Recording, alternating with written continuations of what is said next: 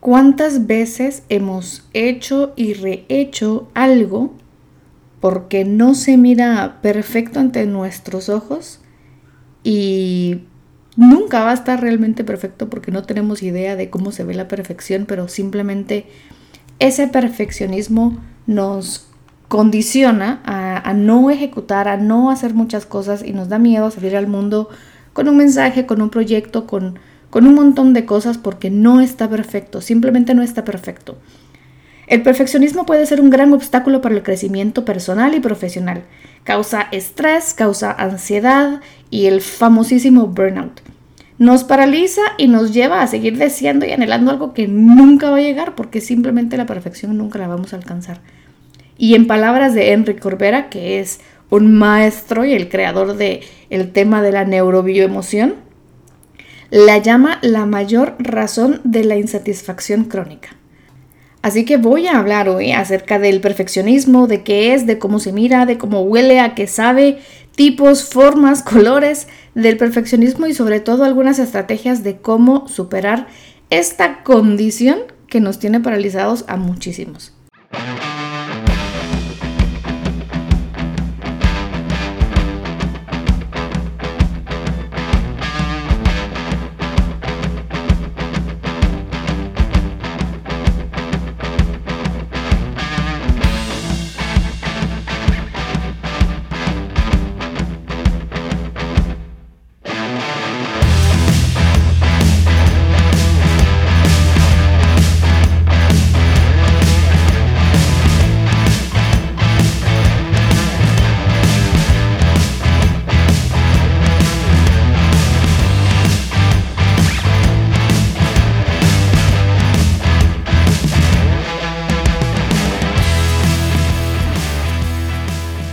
Estaba yo en plena pandemia y estaba ya aburrida de darle la vuelta a una plataforma de streaming que empieza con Net y termina con Flix.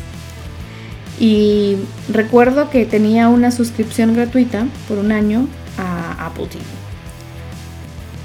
Después de explorar las pocas cosas que en ese tiempo habían, me encuentro con una serie de conversaciones con Oprah, pero yo ya había escuchado el podcast de Oprah, me parecía súper interesante. Y entonces dije, bueno, aquí tal vez puede haber algo igual de interesante o más. Y abro este programa de serie de conversaciones que creo que se llama Conversations with Oprah. Conversaciones con Oprah. Y la verdad es que vi algunas con personajes que no tengo idea quiénes eran. Creo que eran como más el tema orientado a la pandemia, a la salud o, temas que la verdad no estaba yo tan aterrizada o enterada o interesada en aprender. Eventualmente llegó a una entrevista que le hace Oprah a Mariah, Mariah Carey, a Mariah, a mi amiga Mariah de toda la vida. Veo la entrevista, la verdad es que yo no soy fan de Mariah Carey, no oigo su música. Sé que fue novia de Luis Miguel, eh, y no por la serie de Luis Miguel, sino pues, simplemente ya tenía conciencia cuando pues fue en el mundo de la farándula se hablaba de esto y pues no, no era algo que, de mi interés general o de la cultura general que, que me rodea. No sé por qué razón decido ver la entrevista y, y, no recuerdo realmente alguna pregunta o respuesta que destacara demasiado de la entrevista porque yo estaba tal vez prestándole muchísima más atención a lo espantosa que se veía la entrevista. Tomando en cuenta, por supuesto, que en este tiempo, cuando estaban grabando esto, ya estábamos en pandemia, estábamos empezando pandemia, en aquel momento donde no se sabía nada, todo el mundo alejado de todo el mundo, nadie salía de su casa, nadie hacía, nadie podía hacer nada. Pero la entrevista de Mariah Carey realmente era una, era una entrevista visualmente, pues, pues sí, fea. Se notaba que estaban dos personas, pues sí, tratado, trataron de posicionarlas como para una forma de entrevista. Eh, pero se notaba que estaban como viendo una pantalla y la pantalla, no sé, visualmente para un como programa de televisión o como para un programa de entrevista no se veía bien. No era algo que, que fue algo que a mí me sorprendió mucho. Y conforme van pasando las entrevistas, luego em, no recuerdo qué otras entrevistas más hay en el camino. Eventualmente llego a una entrevista de Matthew McConaughey. Esa entrevista ya la hacen visualmente un poco más bonita. Ya tienen como que el cuidado de que hayan los mismos muebles en ambos ambientes, tanto en el ambiente donde está Oprah como en el ambiente donde está Matthew McConaughey. Entonces ya pareciera que están en el mismo lugar, no es tan evidente que es solo una persona sola hablando con una pantalla. Y conforme van pasando las entrevistas, pues Oprah va puliendo, va puliendo cómo se ve la entrevista, em, hasta que llega a un punto, una entrevista que es con Barack Obama. En esta entrevista con Barack Obama ya hacen de una forma intencional, siempre se ha, siempre se ha notado que no estaban en el mismo lugar, pero solo que en la primera entrevista con Mariah de una forma bastante espantosa. Eh, ya en la entrevista de Barack hacen intencional el hecho de que se vea que no están en el mismo lugar y que tienen toda una tecnología, tienen ya pantalla verde, micrófonos súper bonitos los dos, eh, les ponen una escenografía en la pantalla verde que pareciera que están en el mismo lugar. Tiene un poquito de delay entre lo que le pregunta Oprah a Barack y contestan.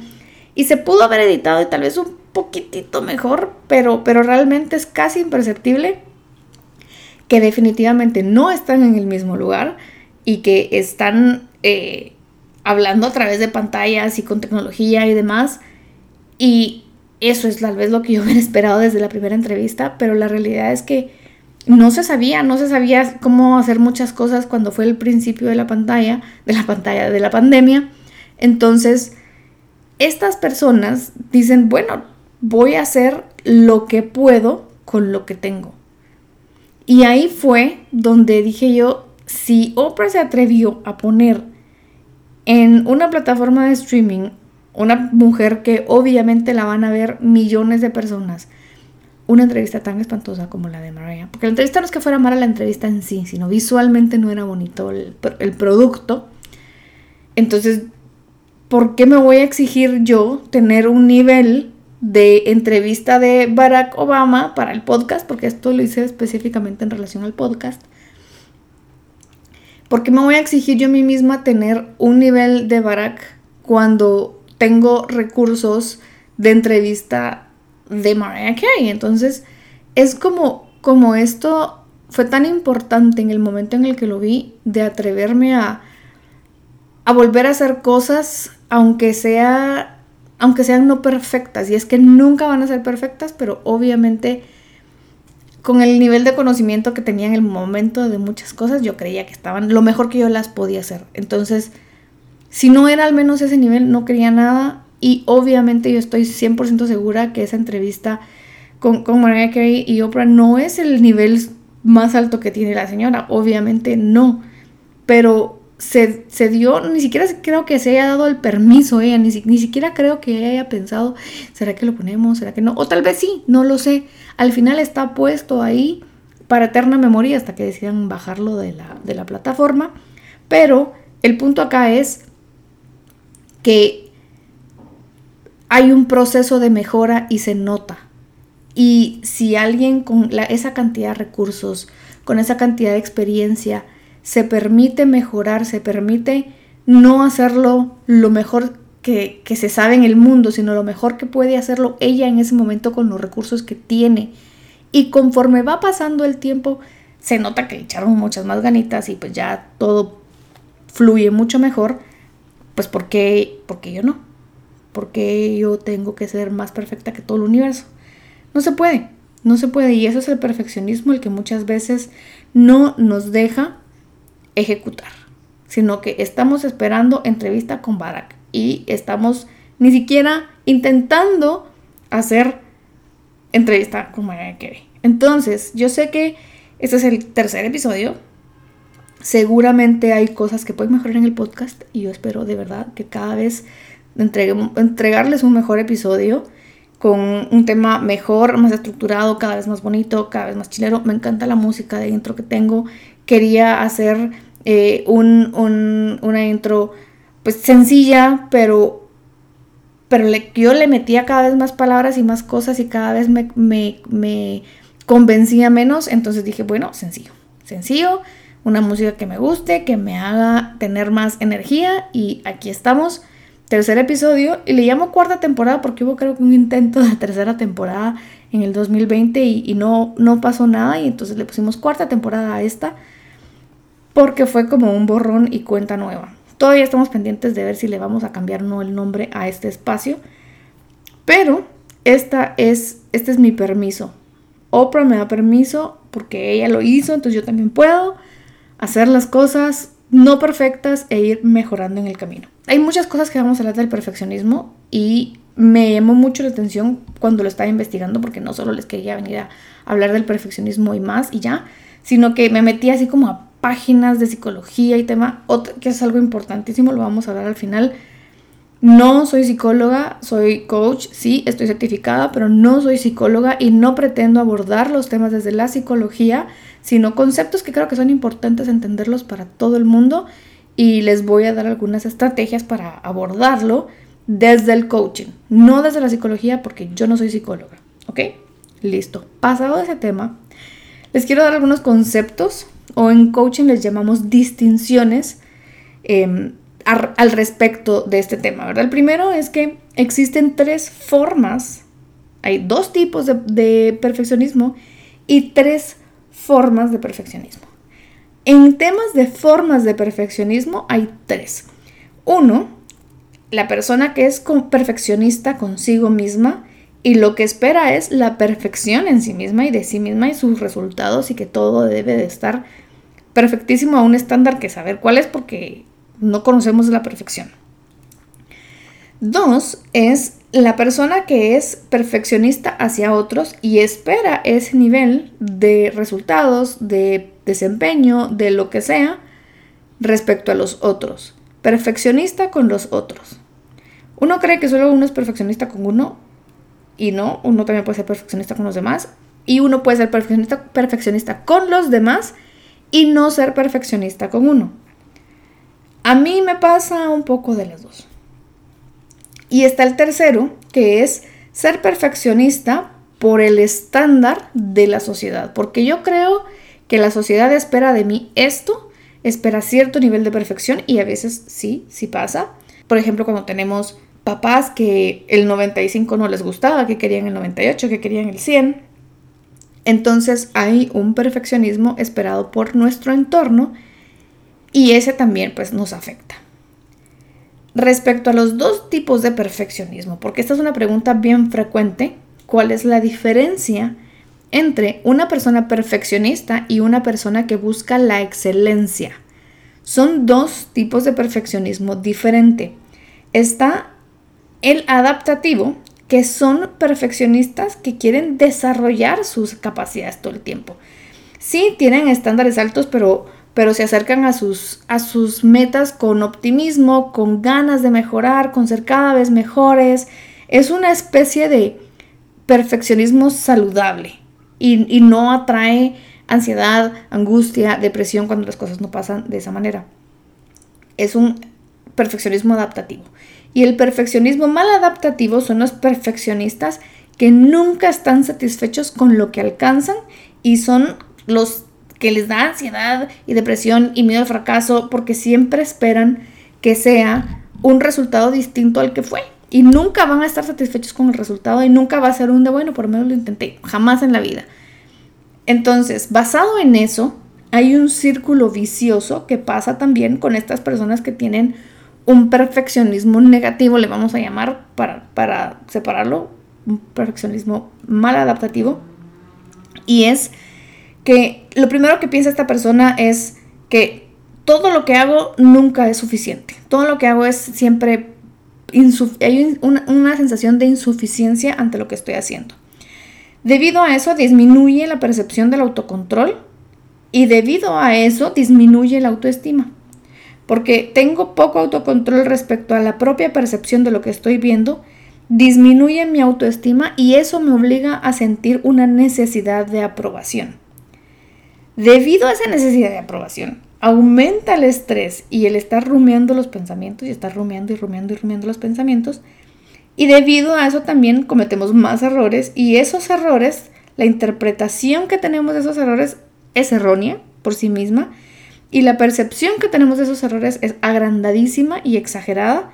Y entonces hay una autocrítica y una valoración negativa hacia nosotros mismos, hacia lo que estamos haciendo, y entonces de nuevo todo lo que hago es insuficiente. Esto es un círculo vicioso que pasa todo el tiempo en las personas perfeccionistas.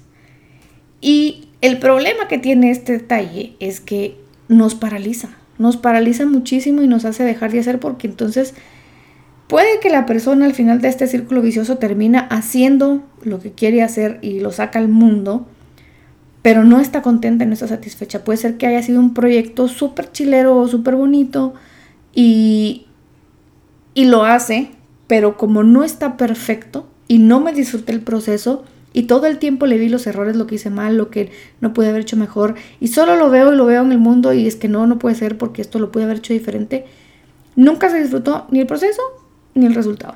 Y es todo el tiempo una gran insatisfacción. Las personas perfeccionistas tienen ciertas características. Y la primera característica es una mentalidad de todo o nada. O lo quiero hacer todo de una vez, perfecto, grande, maravilloso, o no quiero hacer nada en este momento.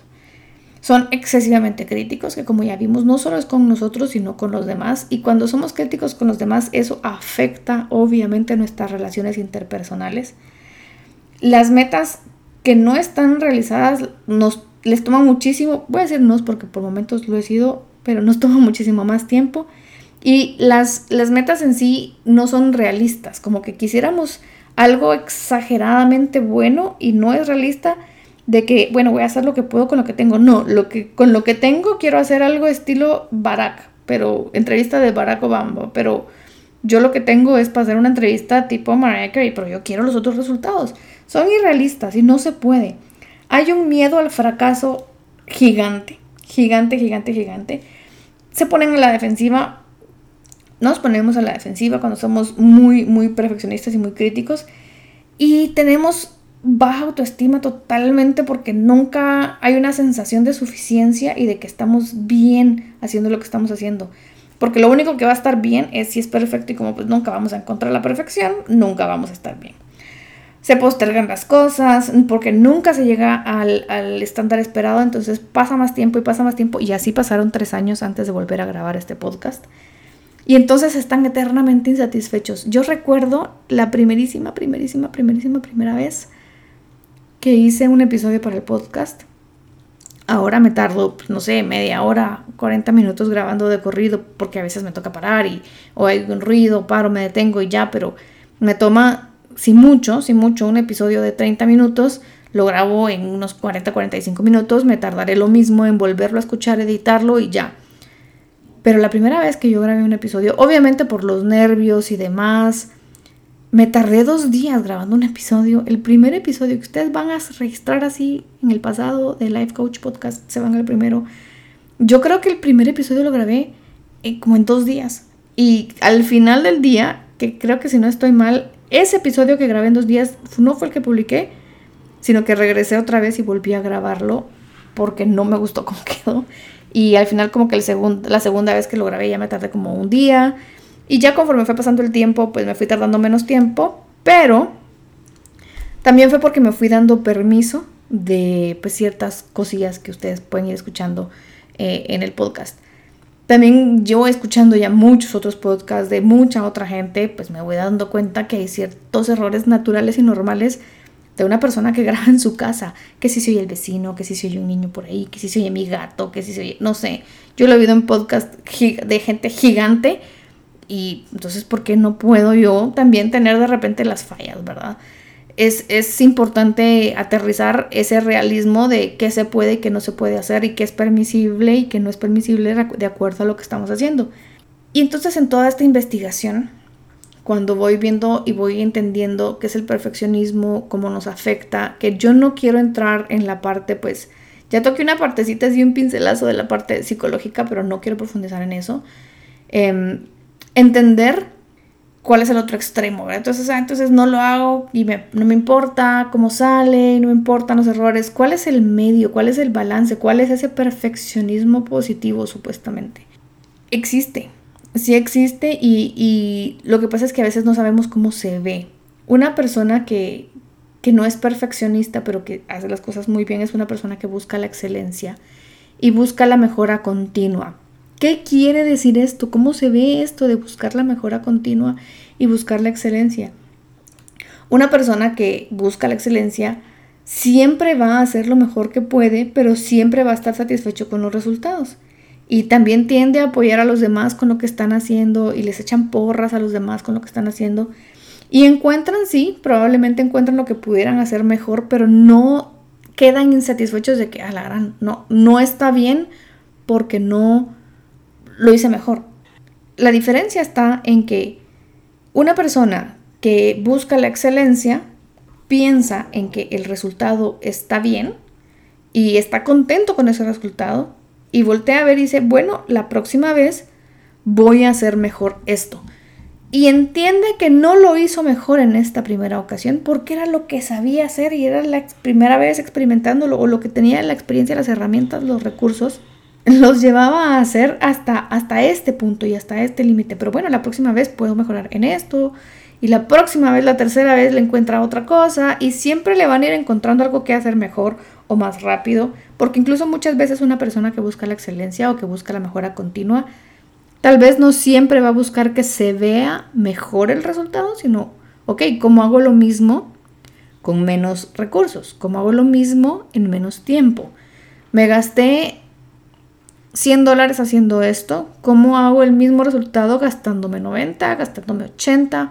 Me tardé dos horas haciendo esto, ¿cómo llego al mismo resultado tardándome la mitad del tiempo? Esto hace una persona que está en la mejora continua y la persona que busca la excelencia, que es muy muy parecido, es una persona que siempre va a buscar ver el mejor resultado, pero que al final siempre está contento con el resultado, aunque sabe que no es perfecto. El perfeccionista lo paraliza el miedo, el miedo a la no perfección y está empujado hacia, hacia no hacer nada porque como no me quiero enfrentar a la crítica, pues mejor no hago nada. Mejor no saco adelante el proyecto, mejor nunca más regreso a grabar porque no, o simplemente es como, como la persona que que sabe que, se escuda. Muchas veces nos escudamos en, el tema, en decir, no, no lo quiero hacer porque hay, hay personas haciéndolo mejor que yo. O yo lo hice mejor en el pasado. A mí me pasó también que decía yo, bueno, pero es que yo ya tenía pues cierta audiencia, cierta comunidad, me escuchaban ciertas personas, me oían de varios países. ¿Qué pasa si esta vez no lo hago igual? ¿Qué pasa si esta vez me cuesta el doble o nunca logro lo que ya logré con el primero. Primero, primero fue un podcast súper joven, salió bastante eh, antes que algunas otras cosas que estaban sucediendo en Guate, pero, pero pues hoy por hoy ya hay un montón más y, esta es mi voz y esto creo que ya lo había hecho en un podcast eh, o en alguno de los intentos que he estado grabando. Esto es lo que, lo que a mí me llena como no tienen idea y no estoy dispuesta yo a sacrificar esta sensación que tengo mientras grabo porque no es perfecto. Porque se oye mi gato por ahí, porque se oye el ruido del tráfico por ahí atrás. No estoy dispuesta a sacrificar la sensación de felicidad que siento cuando grabo porque no es esto hecho en un estudio de Hollywood, no sé. O simplemente porque no es perfecto. Entonces nos vamos a ir ya a la última parte de este episodio de su podcast de confianza, a los accionables, a las accionables, a las preguntas, a las estrategias, a cómo podemos mejorar este tema de perfeccionismo, cómo podemos superarlo.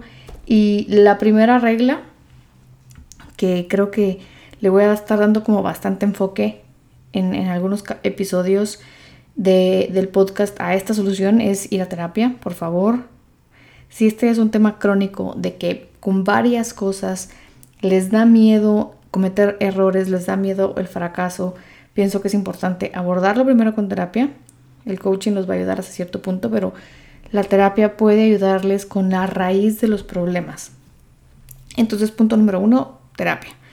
que no quiero ir a terapia o no tengo los fondos para ir a terapia, no sé con quién ir a terapia, pues para mientras yo les puedo dar una serie de pasos o estrategias que les pueden ayudar. Y entre una de las que me encantó y que me ayudó a mí y mi favorita, y pueden tomar este podcast como ejemplo, es ir a buscar ejemplos de otras personas que no fueron perfectas para hacer las cosas por primera vez, para sacarlas adelante. Y hay muchísimos ejemplos de muchas, de, muchísimas personas, artistas, cantantes, eh, actores, directores de cine, de teatro, de no sé, de novelas, eh, escritores, muchísimos líderes de, diferentes áreas. Seguramente las primeras veces que hicieron muchas cosas no fueron perfectos y fueron aprendiendo en el camino. El tercer punto es ponerse metas realistas y yo les llamaría irse a las SMART Goals. Y hay un episodio, no recuerdo ahorita exactamente cuál, pero en, el, en la primera temporada también hay un episodio de cómo ponerse metas más inteligentes, cómo ponerse también las metas correctas. Y si son realistas, les va a ayudar a alcanzarlas, a aumentar su confianza en ustedes y va a ayudar que puedan sentirse mejor consigo mismos. Otra parte importantísima cuando queremos ver el tema del perfeccionismo es que tenemos que enfocarnos en el progreso más que en el resultado.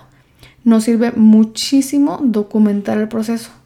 Si es un hábito que estamos tratando de mejorar, marcarlo en un calendario y tenerlo visible ahí enfrente que nos diga cuánto hemos cuántos días llevamos seguidos haciéndolo, si es, no sé, en el caso de que sea bajar de peso, hacer más ejercicio, tomarnos fotos, ver cómo nuestro cuerpo va cambiando, si es un, proyecto de hacer de varias etapas, ir marcando las etapas en las que van saliendo adelante y vamos mejorando, porque se nos olvida, se nos olvida todo lo que hemos mejorado y de repente sentimos que pasó una semana, un mes, seis meses y pareciera que no avanzamos porque nos hace falta un montón más pero ya hemos pasado por un gran recorrido y allí es donde haber documentado el progreso, haber documentado el proceso nos ayuda a ver hacia atrás y ver que sí hemos avanzado. Otra parte muy importante es practicar la mentalidad de crecimiento.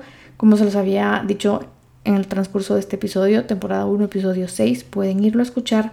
Y es parte de, de, tener una mentalidad de crecimiento, es asumir que lo vamos a hacer terriblemente mal.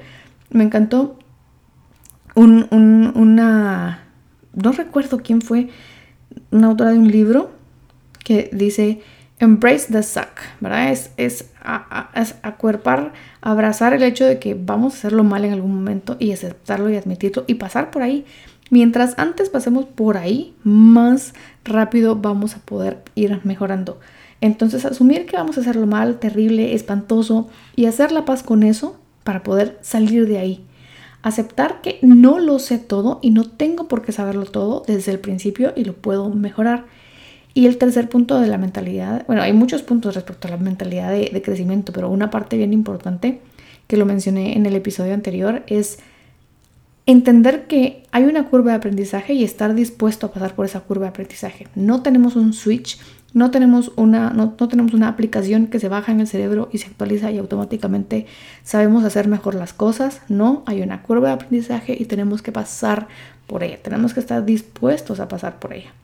Practicar la autocompasión es algo súper importante, pero también es importante entender qué es la autocompasión, cómo se practica, cómo se ve, cómo se siente. Creo que esto también lo pueden tratar con un terapeuta, con un psicólogo o psicóloga y la tercera, la tercera y la última parte sería enfocarse no tanto en el perfeccionismo, sino en una búsqueda de la excelencia o de la mejora continua. Búsqueda de la excelencia si soy ya como pues mm, alguien que tiene pues más contacto con el tema, pero si es algo que voy a hacer por primera vez, enfocarme en la mejora continua. Voy a hacer las cosas como lo voy a hacer, lo voy a salir voy a salir al mundo con esto como es, esto va a tener mi baseline, mi línea base de cómo son las cosas y de aquí en adelante y luego irle buscando qué es lo que puedo mejorar, qué es lo que puedo hacer mejor, cómo lo puedo hacer mejor o cómo lo puedo hacer más rápido, cómo puedo usar menos recursos y eso nos va a ir ayudando a sentir que lo estamos haciendo cada vez mejor. Así que no se cura por completo esto del perfeccionismo, es bien complicado, podemos trabajarlo más que todo cuando es un tema de nosotros hacia nosotros. Cuando es un tema de nosotros y hacia los demás, pues sí, cuando estamos malitos de la perfección, y también un poco egoístas, es bastante más difícil. Creo que ahí tenemos que trabajar nuestras expectativas, de nuevo, con terapia, Ustedes no tienen la obligación de llenar las expectativas de nadie más, pero tampoco los demás tienen la obligación de llenar sus expectativas. Vamos a repetir esto. Ustedes no tienen la obligación de llenar las expectativas de alguien más, pero los demás tampoco tienen la obligación de llenar sus expectativas. Esto no quiere decir que las personas y ustedes no puedan mejorar. Son dos cosas diferentes. Son dos temas distintos. Pero lo que yo voy aquí es a veces les exigimos perfección a los demás y primero no lo hacemos y aunque lo seamos nosotros que está imposible, les exigimos una perfección a los demás de un nivel que nosotros no estamos dando. Y, y tampoco la gente no está para ser perfecta, pues porque no existe la perfección.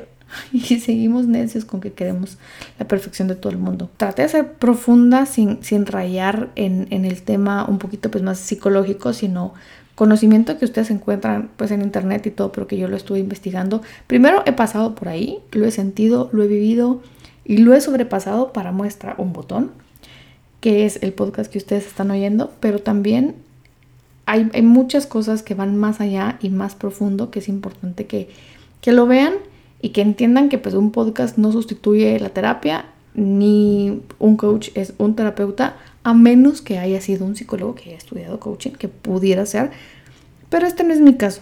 Entonces, desde el coaching y desde mi conocimiento se los comparto a ustedes. Espero que les sirva, espero que les haya gustado. Cuéntenme qué características de perfeccionismo tienen ustedes. ¿Quién va a ser su ejemplo? Decir, bueno, esto sí está medio medio rascuache, decimos en Guatemala, así como medio feito antes de salir al mundo. Y pues si esta persona se atrevió, yo también me atrevo. Se vale decir que este podcast es el ejemplo para ustedes, para eso.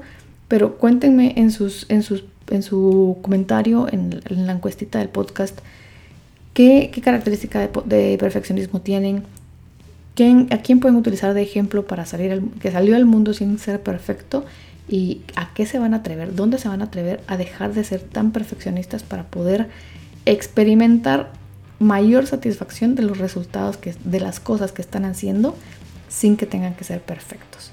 Así que si llegaste hasta aquí, muchísimas gracias por acompañarme a hablar de este tema, a descubrirlo.